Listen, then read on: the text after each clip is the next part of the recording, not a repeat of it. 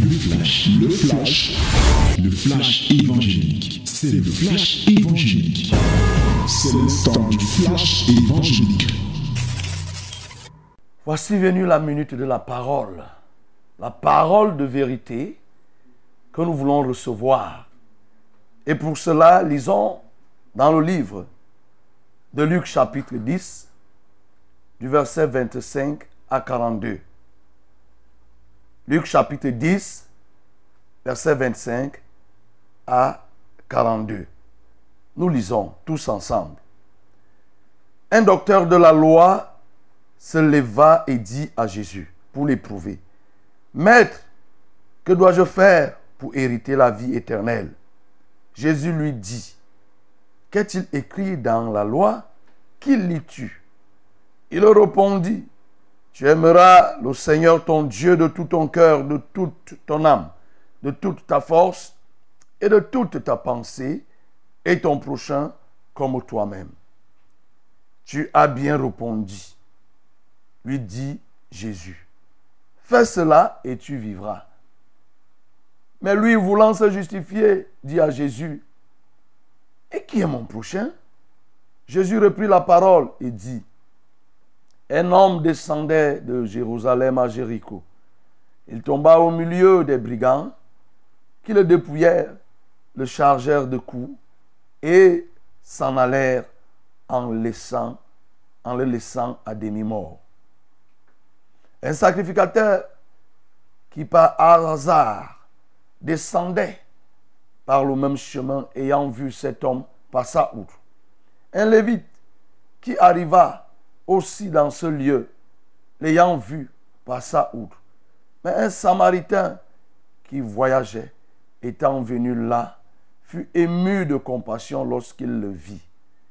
Il s'approcha et banda ses plaies en y versant de l'huile et du vin. Puis il le mit sur sa propre monture, le conduisit à une hôtellerie et prit soin de lui.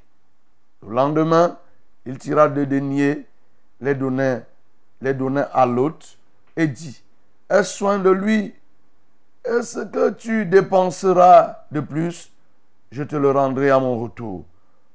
Lequel de ces trois te semble avoir été prochain de celui qui était tombé au milieu des brigands?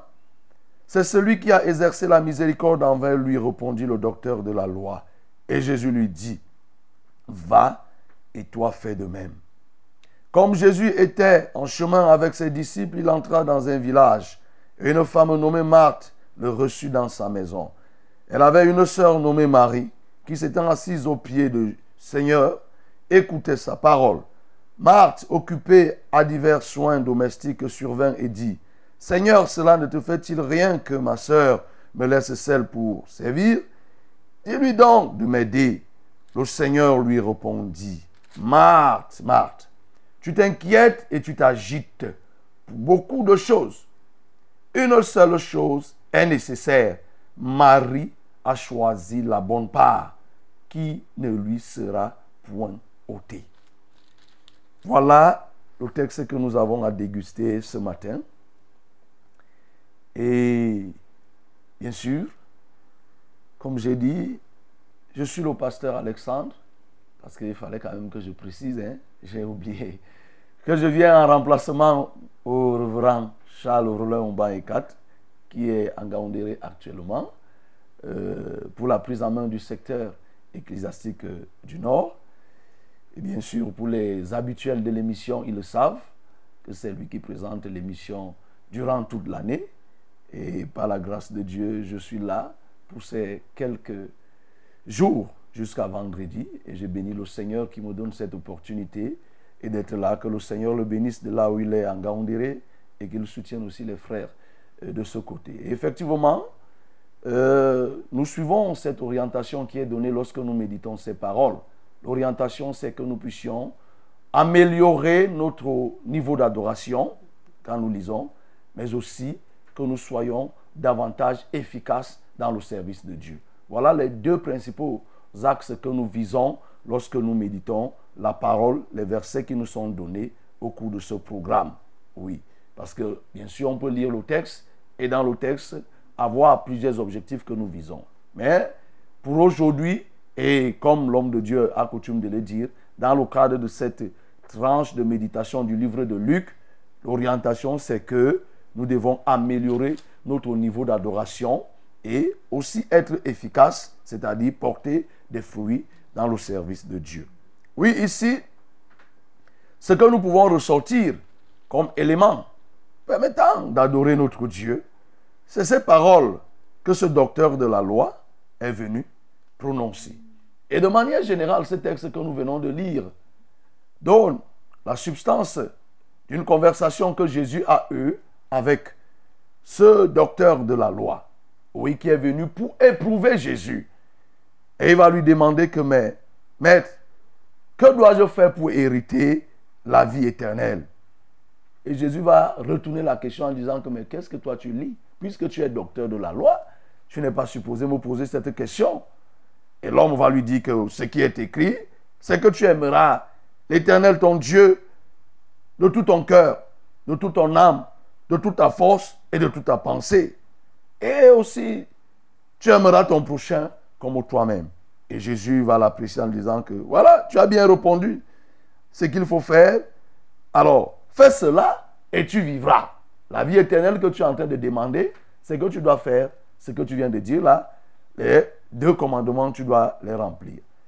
Il s'est senti un peu acculé et il va dire que, mais, comme la Bible nous dit, dans le souci de se justifier, il va donc tenter à nouveau de piéger Jésus en lui posant la question, mais mon, prochain alors c'est qui?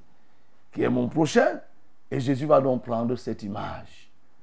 Il y a quelqu'un qui descendait de Jérusalem pour Jéricho et il est tombé entre les mains des brigands.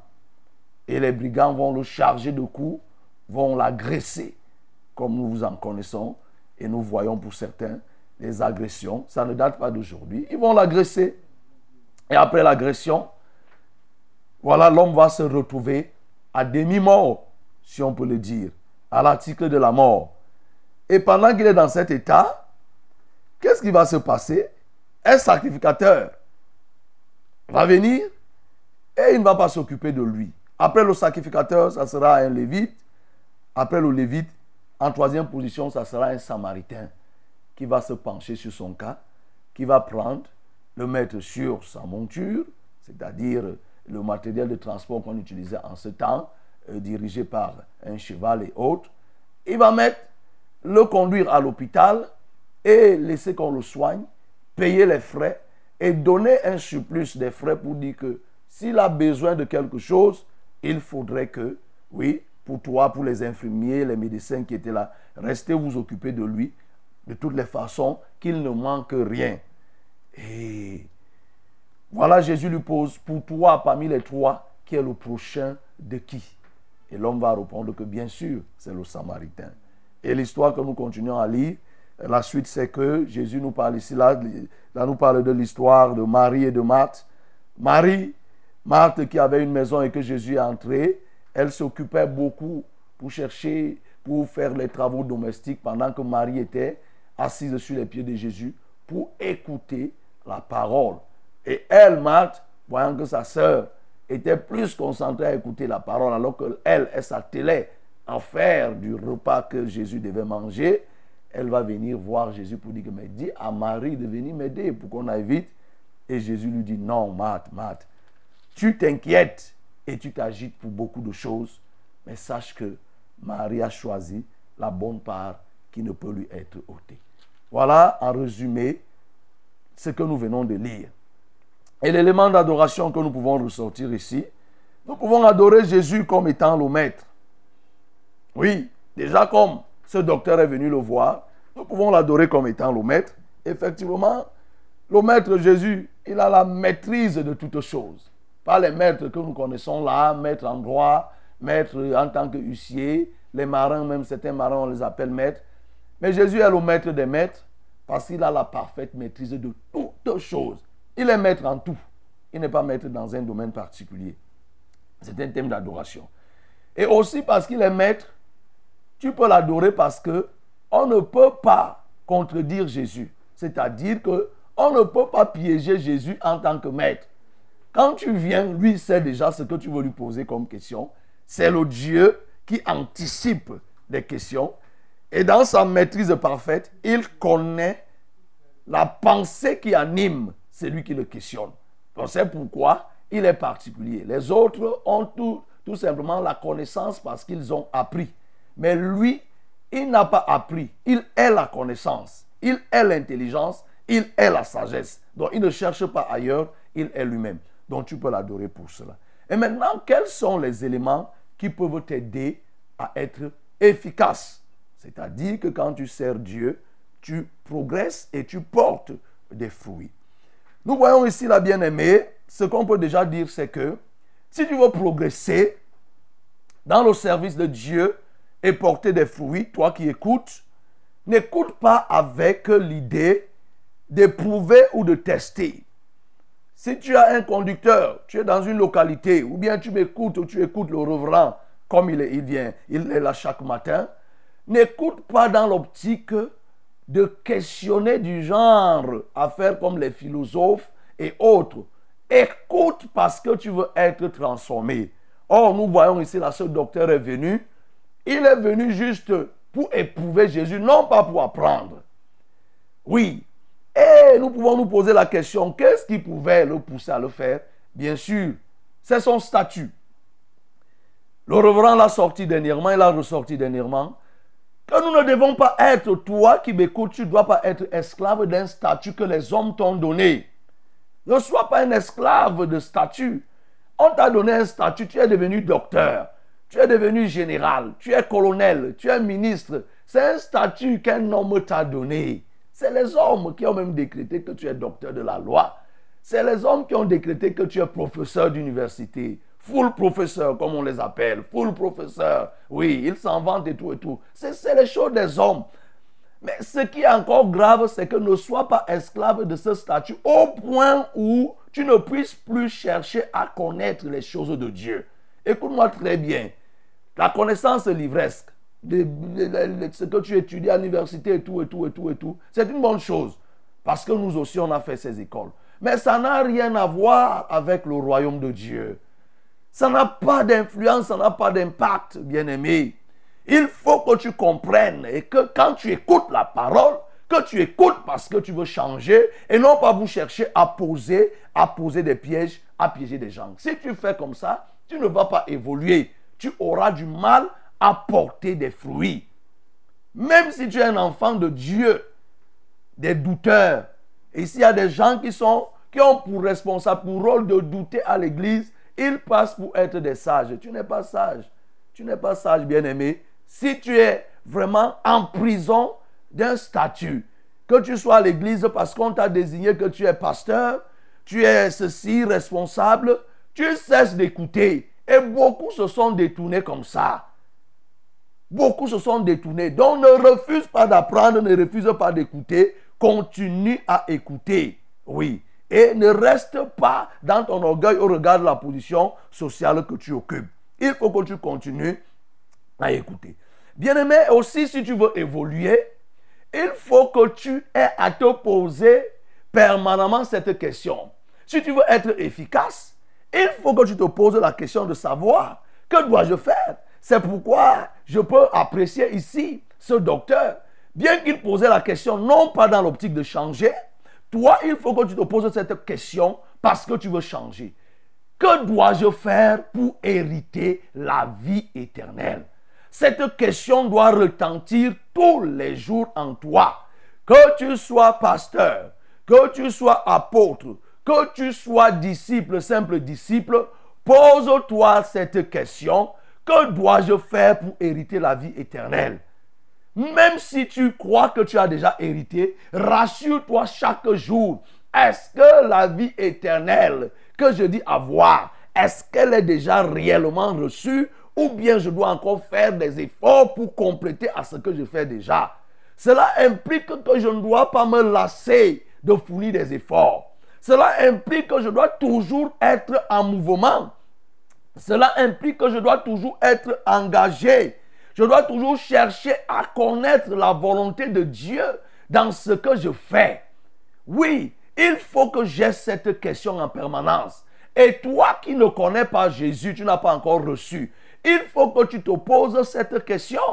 Il faut que tu te poses. L'apôtre Paul s'est posé cette question quand il s'appelait Saul, à la rencontre de cette lumière. Lorsqu'il a été frappé, oui, la, Bible nous dit, il a entendu une voix qui lui demandait, Saul, Saul, pourquoi me persécutes-tu? Il a dit, qui es-tu Seigneur que je persécute? Je suis Jésus que tu persécutes. Il sera difficile de rejamber aux aiguillons. Que veux-tu que je fasse? Entre dans la ville et on te dira ce que tu dois faire. Bien-aimé, il faut que tu cherches à connaître ce qu'il y a lieu de faire. Entre dans la ville et on te dira. Donc, il faut que tu te poses cette question. Ne joue pas au savant. Pose cette question. Tu te poses et tu poses à celui qui peut te répondre. Ça te va te permettre de te remettre en cause. Ça va te permettre d'évoluer. Ça va te permettre de voir est-ce que ce que je fais, je le fais bien ou bien il y a des choses que je dois améliorer. Et même lorsque Paul est devenu apôtre, parce qu'il a reçu le message directement de Dieu, lui-même il dit qu'il est monté à Jérusalem pour rencontrer les colonnes de l'Église. Il allait présenter sa doctrine. Il a exposé que voilà, voilà ce que je prêche, voilà ce que j'enseigne. Les apôtres, Pierre, Jacques et Jean l'ont écouté attentivement ils ont dit que voilà ce que tu fais est bien. Ils lui ont donné la main d'association. Mais la seule réserve qui a été trouvée dans la doctrine et dans l'enseignement de Paul, on a compris qu'il lésait un peu les pauvres. Et on lui a dit que, et on lui a donné la recommandation de s'occuper de, de l'indigent, du pauvre. Vous voyez, c'était un manquement qui était dans son enseignement et même dans la gestion, dans tout, ce qu'il pouvait faire. Vous voyez, s'il n'était pas parti, il ne pouvait pas savoir. Alors toi qui es pasteur, toi qui es serviteur, toi qui es disciple, tu veux évoluer, pose-toi cette question. Ne te dis pas que tu connais déjà. Oui, tu ne connais pas comme tu dois connaître. Il y a quelqu'un qui est au-dessus de toi qui va t'aider. Mais aussi la vie éternelle, bien-aimé. Voilà ce que nous devons rechercher. Les hommes cherchent beaucoup de choses. Il faut que tu recherches la vie éternelle. En passant, toi qui m'écoutes, si tu n'as pas encore Jésus, tu n'as pas la vie éternelle. C'est le feu éternel qui t'attend. C'est l'enfer éternel qui t'attend.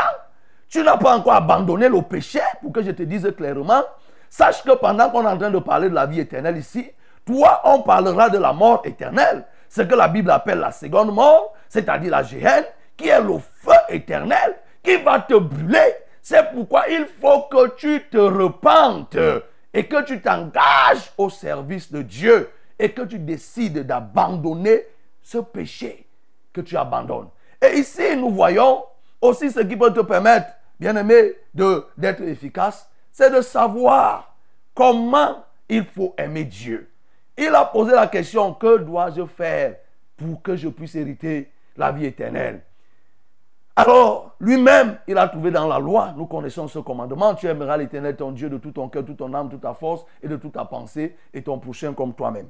Bien aimé, ce que je veux te dire, c'est que si tu veux progresser, ne te définis pas toi-même les standards de progrès. Regarde et recherche les standards de progrès en Christ, en Dieu. Vous voyez, lorsqu'on parle de Dieu, on utilise l'adjectif indéfini qui est tout. De tout ton cœur, de toute ton âme, et de toute ta pensée, et de toute ta force. Et quand il s'agit de l'homme, on te dit que tu aimeras le prochain comme toi-même. Écoute très bien, mon frère, mon bien-aimé. Il est possible que là où tu es, tu te dises que tu sers suffisamment Dieu et que tu as déjà fait beaucoup de choses. Mais est-ce que tu as fait ce qu'il faut faire? Parce que quand on utilise l'adjectif tout, indéfini tout, ça veut dire en référence à ce qui est à faire. Si on dit que tu as apporté toute la marmite ou alors tu as apporté toute la farine, ça veut dire qu'il y a une quantité de farine et tu as apporté. Si tu n'apportes pas tout, on va dire que tu as apporté partiellement. Et quand on dit cela de tout ton cœur, toute ton âme, toute ta pensée, c'est un standard important. Puisqu'il y a des gens qui servent Dieu et qui aiment Dieu avec un cœur partagé, avec une âme partagée, avec une âme avec des forces qui sont dispersées. Bien-aimé, le standard d'amour de Dieu est défini dans ce verset. Tu veux être efficace, c'est qu'il faut que ce standard soit tout. Tu donnes tout, c'est-à-dire l'abandon, que tu puisses totalement t'abandonner à Dieu. Que tu puisses donner ce que tu as. Que tu puisses donner ce que tu es. Ton âme doit appartenir à Dieu. Tu ne dois pas être dispersé. Ton cœur ne doit pas être dispersé. Ta vie ne doit pas être partagée entre d'un côté la vie qui sert le diable et de l'autre côté la vie entre guillemets qui est celle de Dieu. Ta force, tu es en train de disperser ta force. Tu es en train de disperser ta force pour beaucoup de choses. Il faut que toute ta force soit réservée à Jésus-Christ. C'est pourquoi nous pouvons déjà à ce niveau ajouter ce que Jésus a fait comme reproche à Marthe. Marthe, Marthe, tu t'agites, tu t'inquiètes et tu t'agites pour beaucoup de choses.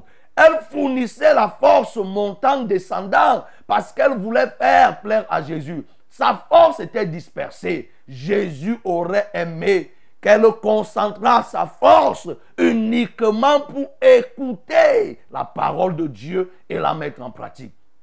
Et toi, à quoi te, sert ta force? Ta jeunesse te sert à quoi? Ta vieillesse te sert à quoi? Oui, bien-aimé, tu la disperses. Tu utilises à beaucoup de choses. Mais lorsqu'il faut t'engager pour le service, tu n'as plus de force. Lorsqu'il faut t'engager pour le service, tu n'as plus la concentration nécessaire. L'âme est dispersée. C'est pourquoi, écoute-moi bien, le standard d'amour de Dieu est défini ici. Là, c'est tout. Il ne faut pas partager. Quand tu partages l'autre partie que tu réserves, sache que c'est une partie qui est réservée au diable. Et Dieu ne partage pas sa gloire avec personne. Oui, si tu n'es ni chaud, si tu n'es ni froid, la Bible me dit, Dieu dit que je te vomirai. Donc il faut que tu sois bouillant. Sois bouillant pour la cause de Dieu. Et l'amour du prochain ici, il dit, tu aimeras le prochain comme toi-même. Et le prochain nous est donné par une parabole que nous avons présentée.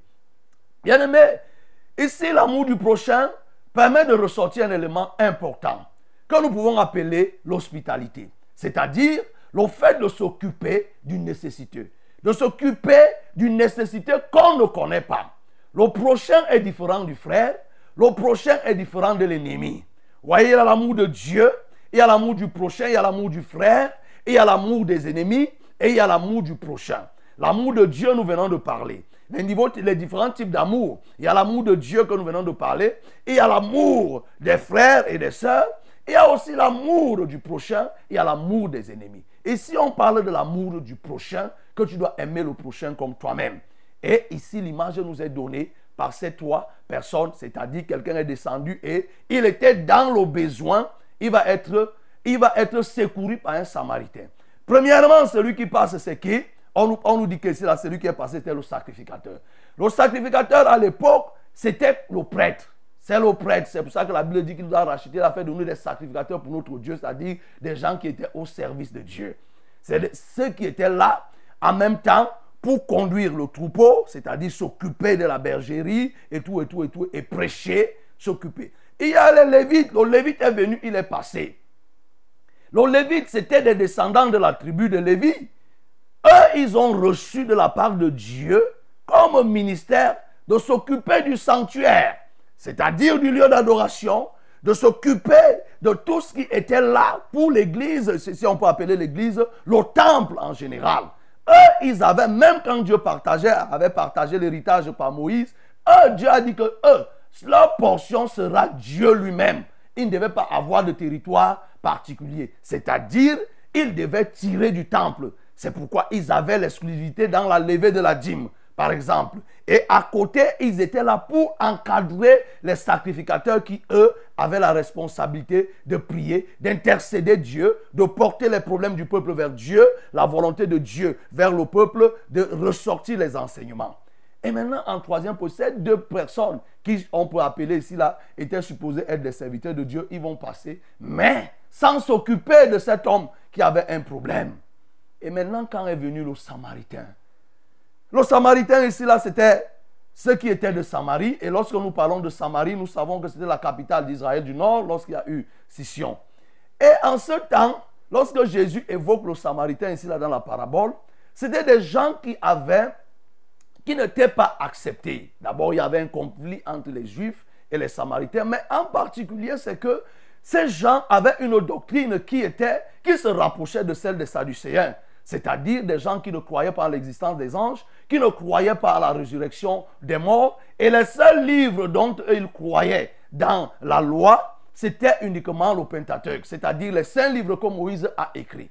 Donc ça fait que c'est des gens qui n'avaient pas la même connaissance que ce soit le sacrificateur, que ce soit le lévite. Mais c'est-à-dire qu'ils avaient une autre façon de vivre. On pourrait les appeler, appeler des païens. C'est cet homme qui va venir il va s'occuper, s'occuper de ce, de cet homme qui a été dépouillé par des brigands. Alors, bien-aimé, il y a une leçon qui peut t'aider à progresser. Sache t'occuper des gens. Occupe-toi des gens, même lorsque tu ne les connais pas. Ici, ne sois pas un serviteur parce que ça s'adresse en même temps aux serviteurs et en même temps ceux qui ne sont pas serviteurs. Si tu veux être efficace dans le service, dans le ministère, occupe-toi des gens. On ne veut même pas savoir le titre que tu as. Tu n'es même encore rien. Tu n'es pas responsable. Tu n'es pas pasteur. Tu n'es pas conducteur. Tu n'es pas prédicateur. Tu n'es pas diacre. Tu n'es pas ancien. Mets-toi à l'esprit que pour être efficace, il faut que tu prennes soin des brebis. Ça, c'est l'image des brebis. Occupe-toi des brebis qui sont dans des difficultés. Donne-leur les soins c'est pour ça que dans le livre de Proverbes, chapitre 27, au verset 23, la Bible nous dit que prends soin de tes brebis, connais toutes tes brebis et donne-leur des soins. Donne les soins aux brebis. Ça ne va même pas, ça ne dépend pas du statut que tu occupes, tu, tu as. Ici, ceux qui étaient censés le faire ne l'ont pas fait. Ce n'est pas parce que ceux qui sont censés tuer quelque part et que ton pasteur ou bien ton conducteur a des défaillances pour prendre soin d'une brebis que toi tu vas abandonner. Non, bien-aimé. On ne veut même pas savoir. Prends soin des âmes et tu verras, tu seras efficace. Tu seras réellement un homme efficace et tu porteras des fruits. Voilà un élément qui va te permettre de grandir et d'être efficace et produire les résultats. Et en dernier lieu, bien-aimé, oui, nous connaissons cette histoire où Jésus vient de dire, comme on a parlé tout à l'heure, Marthe, Marthe, tu t'agites. Tu t'inquiètes et tu t'agites pour beaucoup de choses. Est-ce que veux-tu que je te rappelle que tu t'agites pour beaucoup de choses? Tu t'agites, tu t'inquiètes. Les sources de inquiétude, de tes inquiétudes. Une chose, c'est celle que Marie a choisie et c'est la bonne part qui ne lui sera jamais enlevée. Écoute-moi très bien. C'est que il y a une chose qui ne peut pas être enlevée. Lorsque tu l'as choisie, personne ne peut pas te l'enlever. Même Dieu lui-même ne peut pas te l'enlever et il n'y a que toi-même qui peux te l'enlever. C'est le salut. Lorsque tu reçois le salut, il n'y a que toi-même qui peux encore fournir des efforts pour enlever le salut. Lorsque tu as reçu Jésus-Christ, tu reçois le salut. Il n'y a qu'encore une vie de péché qui fera que tu perdes ce salut. Marie, en s'asseyant sur les pieds de Jésus, a compris qu'il fallait qu'elle reçoive ce salut. Et elle a reçu. Personne, aucune souffrance, aucune difficulté, aucun mépris, aucune chose ne peut t'enlever le salut. Il n'y a que toi-même. Il n'y a que toi-même. Aucune maladie. Ne crois pas que parce que tu es malade, tu es éloigné du salut. Reçois le salut même en étant malade. Dis Amen là où tu, tu es. C'est-à-dire, reçois le salut même en étant malade reçoit le salut même en étant possédé. Lazare, le pauvre, il était pauvre, démuni, mais avec les plaies. Il avait le salut. Il n'a pas hérité le sein d'Abraham parce qu'il était pauvre. Non, c'est parce qu'il avait le salut. Et sa souffrance n'a pas pu enlever ce salut. C'est pourquoi, bien-aimé, saisis ce salut et tu seras efficace. Personne ne peut pas te l'enlever. Quand Dieu te donne le salut, il t'a donné. Il n'y a que toi-même qui décidera que maintenant je viens enlever le salut par le péché. Alors c'est pourquoi, qu'est-ce qu'il faut faire ce matin pour être efficace? Je saisis le salut et personne, je ne, ne pas l'arracher. Et moi-même, je ne lâche pas le, le, salut. Ne lâche pas ce salut que le Seigneur te donne. Saisis-le ce matin. Et toi qui as déjà reçu le salut, Ne laisse même pas un seul instant qu'une souffrance et la recherche du travail, la recherche du mariage, la recherche d'une gloire quelconque puisse t'en priver. Non. Reste dans cet état avec ton salut. Voilà, bien aimé, ce qu'il faut faire. Et voilà ce qui te permettra d'être efficace. Que le nom du Seigneur soit glorifié. C'était le flash, le flash évangélique. C'était le flash évangélique.